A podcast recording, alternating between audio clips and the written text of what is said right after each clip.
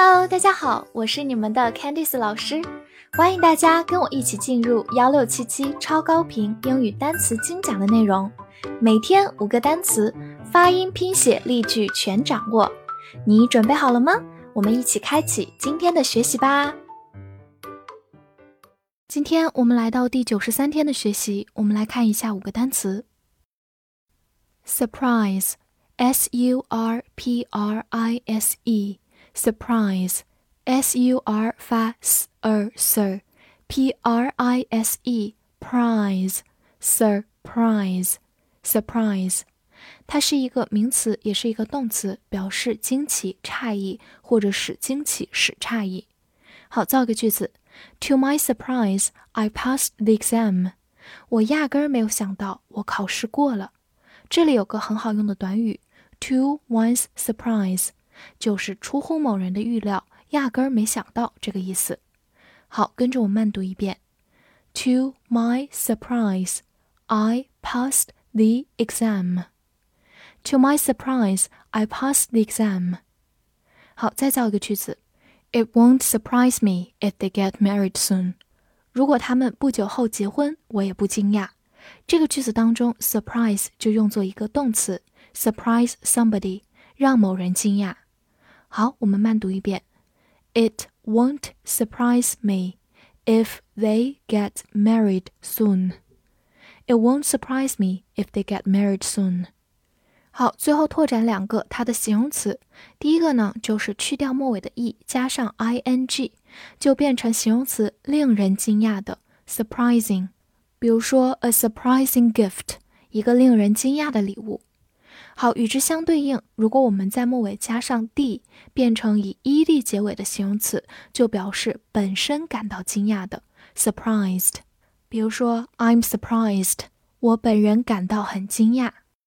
Apple，a p p l e，apple，字母 a 发大口的 a，p p l e，apple，apple，它是一个名词，表示苹果。比如说，apple juice 就是苹果汁。同样的，apple pie 就是苹果派，pie 这个词就是从英语音译过来的。给大家介绍一个谚语：An apple a day keeps a doctor away。一天一苹果，医生远离我。鼓励大家平时多吃苹果和其他的水果，这样的话就会比较少生病哦。好，我们慢读一遍：An apple a day keeps a doctor away。An apple a day keeps a doctor away。好，最后拓展一下，大家非常熟悉这个单词，也是因为它有一个品牌就叫做 Apple 苹果，所以我们说 Apple Store 就是苹果店。此外呢，有个表达叫做 the apple of one's eye，直译过来就是某人眼中的苹果，在我们中文来讲就是掌上明珠。The apple of one's eye。Mere，M-E-R-E。mere，m 发嗯，e r e 发 ear，mere，它是一个形容词，表示仅仅的、只不过的。比如说，a mere trifle 就是区区小事、小意思，trifle 就是琐事、小事的意思。a mere trifle。好，造一个句子：One thousand yuan is a mere trifle to him。一千元对他来说都不是什么事儿。 这句话其实有点类似于 "It's not a big deal to him"，对他来说不是个什么事儿。好，我们慢读一遍：One thousand yuan is a mere trifle to him. One thousand yuan is a mere trifle to him.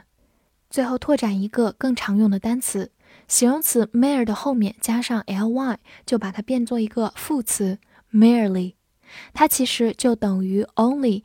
做副词表示仅仅指 merely。tiger，t i g e r，tiger，t i 发 t i t，g e r g e g，tiger，tiger，它是一个名词，表示老虎。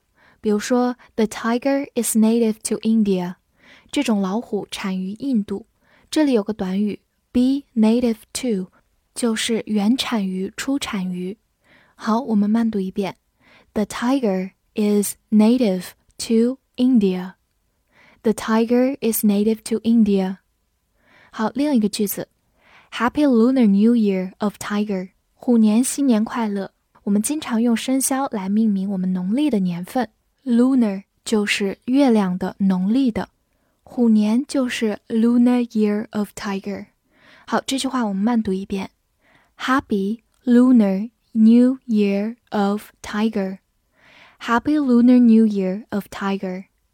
好，最后拓展一下，和它相对应的狮子这个动物叫做 lion。Tigers and lions，老虎和狮子。at，a t at，字母 a 既可以发它最常见的音大口 a，也可以因为在句中弱读读作短音 a at 也是可以的。 它是一个非常常用的介词，表示在。举个例子，at home 就是在家。所以 at 后面一般可以加一个地方，这个地方一般偏小。at home，好，或者我们可以说 at five o'clock，就是在五点。所以表示在几点，我们用到也是介词 at。好，第三个 look at somebody or something，就是看某人或者某物。这个短语当中的 at 指的是朝或者向某一个方向。look at。好，我们造一个句子：He's good at music。他擅长音乐，这里有个常见的短语 be good at，就是擅长某事。好，我们慢读一遍：He's good at music. He's good at music. 好，第二个句子：I have to leave at once. 我必须马上走。这里有个非常常用的短语 at once，直译过来就是一次性，其实就是立刻、马上的意思。at once。好，我们慢读一遍。I have to leave at once. I have to leave at once.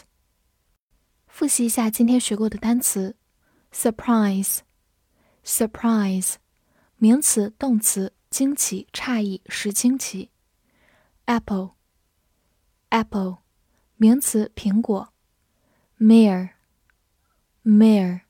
形容词，仅仅的、只不过的；tiger。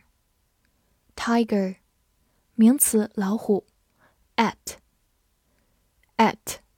介词，在。翻译练习：出乎我的意料，这只老虎喜欢吃苹果。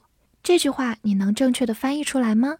希望能在评论区看到你的答案。记得点赞并关注我。See you next time.